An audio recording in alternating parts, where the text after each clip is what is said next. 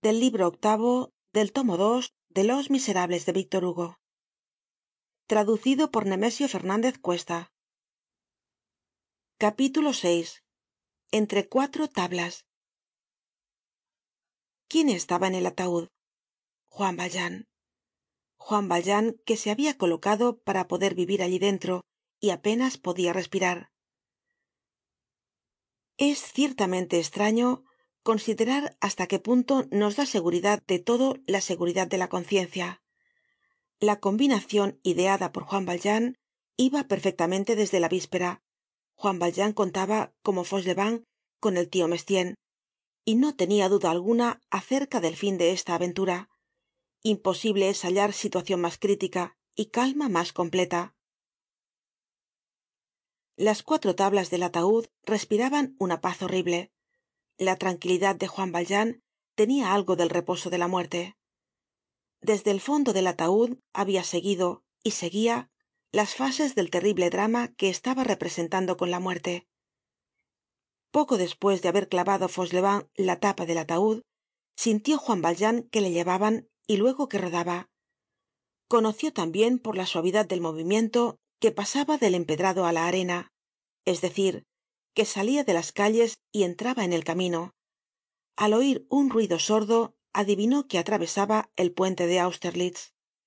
En la primera parada conoció que entraba en el campo santo en la segunda se dijo aquí está el hoyo sintió que cogian bruscamente la caja y oyó un áspero rozamiento en las tablas.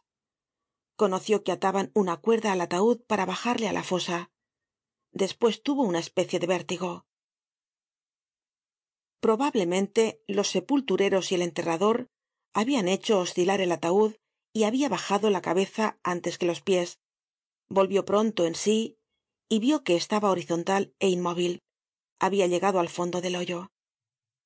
Sintió una especie de frio oyó una voz glacial y solemne sobre su cabeza y escuchó cómo pasaban tan lentamente que podia oirlas palabras en latin que no comprendió. Quidormium interrae pulvere e vigilabunt ali invitam aeternam et ali in opprobium ut videant semper.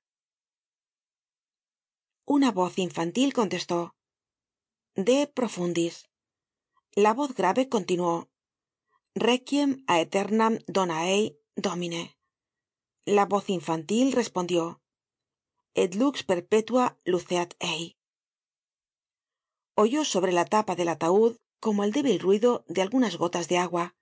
Era probablemente agua bendita. Entonces se dijo ya va á acabar esto. Tengamos un poco de paciencia. Ahora se irá el cura. Fauchelevent se llevará á beber á mestienne. Me dejarán. Despues vendrá fauchelevent solo y saldré de aquí todo será cosa de una hora. La voz grave volvió á decir requiescant in pace y la voz infantil amen juan valjean con el oido atento oyó un ruido como de pasos que se alejaban. Ya se van pensó estoy solo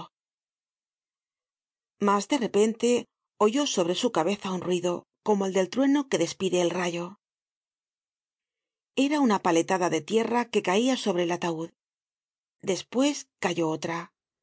Uno de los agujeros por donde respiraba quedó obstruido. Despues cayó otra paletada. Despues otra. Hay cosas mas fuertes que el hombre mas fuerte. Juan valjean perdió el conocimiento